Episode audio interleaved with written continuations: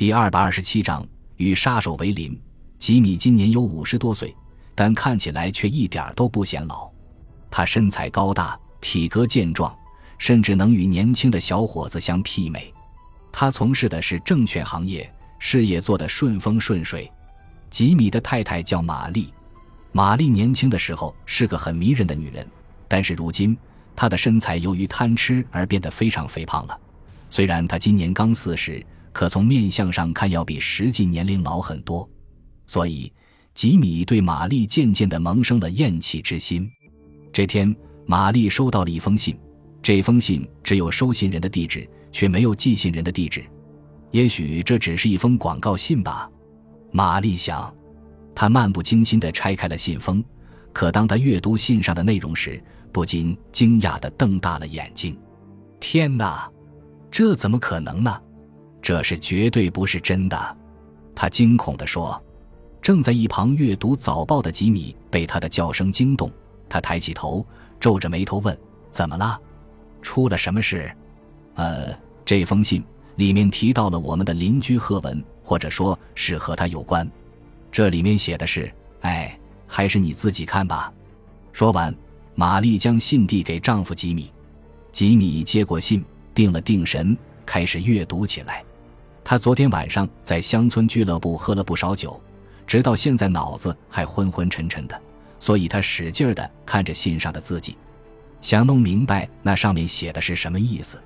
信纸的最上面有一行手写的大字：“你们能忍受这样一个畜生在你们身边生活吗？”下面紧接着是一份复印的简报，那是一份三年前的芝加哥的报纸，报纸上写道：“本报讯，今天。”我是警方逮捕了一名叫哈利的男子，现年四十九岁，与黑社会往来密切。目前，警方怀疑他为职业杀手做介绍人。如果有人要杀人，只要付钱给他，他就可以联系职业杀手。哈利被捕时，正和一个名叫珍妮的年轻女子住在湖滨公寓。警方将两人带到警察局讯问。经过调查，在过去几年中，有九件凶杀案与哈利有关。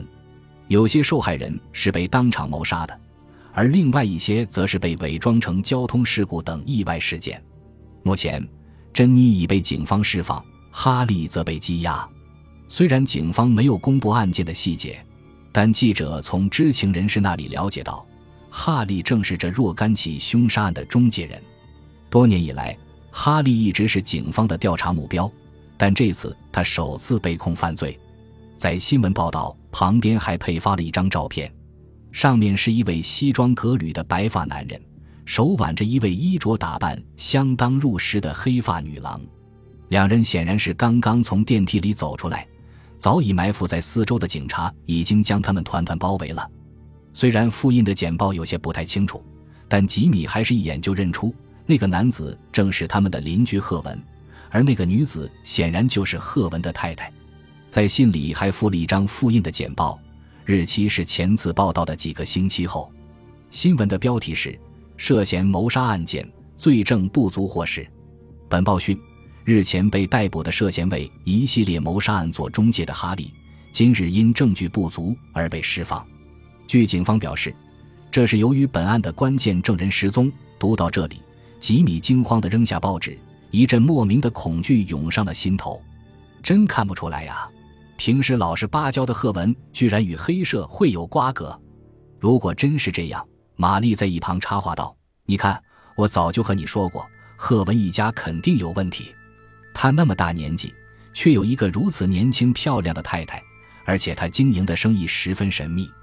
想想看，这一切多么令人生疑呀！”不会吧？吉米说：“虽然贺文这个人身上带有一种流氓气，让他做什么？”他都能做得出来，可要说他是职业杀手的中介，这打死我都不会相信。玛丽皱着眉头，点燃了一支香烟，反驳说：“别瞎吹了，你总说你看人看得很准。自打他们一家搬过来，你就热心的把他介绍给大家，还引荐他加入乡村俱乐部，怎么样？引狼入室了吧？”赫文那个家伙，一开始我就看他不顺眼。就在这时，电话铃响了。玛丽站起来，摇摇晃晃的过去接电话。是洛克吗？什么？你也收到了？亨利家也收到了，史密斯家也有。是的，我想是的。这简直太可怕了！你找吉米，对他在这儿，请等一下。是洛克的电话。玛丽转过身，把话筒递给吉米。洛克是银行的高级职员，也是本村的前任村长。他现在担任乡村俱乐部委员会主席。早上好，吉米。看来这一带的居民都收到了这封匿名信。我们是不是该采取点行动？尽管洛克的语速很慢。但他的话语中却明显包含着一种坚决而强硬的味道。现在就采取行动，吉米小心翼翼地回答说：“是不是太早了？这封匿名信也许是诬告，或者是一个恶作剧。我们必须在掌握了足够的证据之后才可以。这我明白。”洛克打断了吉米的话：“所以今天晚上我们聚在一起讨论一下，让太太们也来，大家都到我家用晚餐，我们边吃边商量。六点见。”洛克挂了电话，吉米心里非常清楚，假如他和玛丽不参加今晚的聚会，那以后就没法在乡村俱乐部这个圈子里混了。由于吉米是一位证券经理，他的许多客户都来自于这个圈子。思来想去，他决定还是参加这次聚会。